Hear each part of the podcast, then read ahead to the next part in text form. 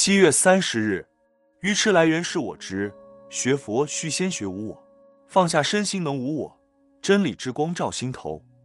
心上的石头是什么？忧愁、苦恼、悲伤、怨恨、烦闷、挂碍，尤其一股委屈之气，比石头更加严重。不把这许多东西放下，心上压力太重了，日子实在不好过。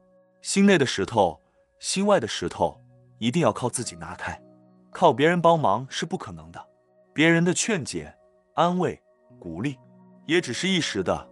别人今天帮你挪开了心上的石头，你明天、后日还是会再有新的石头堆积起来。新的石头有时候不是别人搬来的，而是自己找来的。所以，无论是放下石头，还是拿开石头，最重要的是解铃还需系铃人，最好是学习佛法。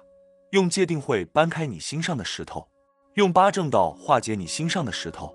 如果是心外面前的石头，你可以用智慧、慈悲、结缘改变外在的石头。外在的石头获得了你自我的改变，那么内在的石头也就不成其为石头了。文思修，心上的石头一定要靠自己拿开，最好是学习佛法，用戒定慧搬开你心上的石头。每日同一时段，与您相约有声书香。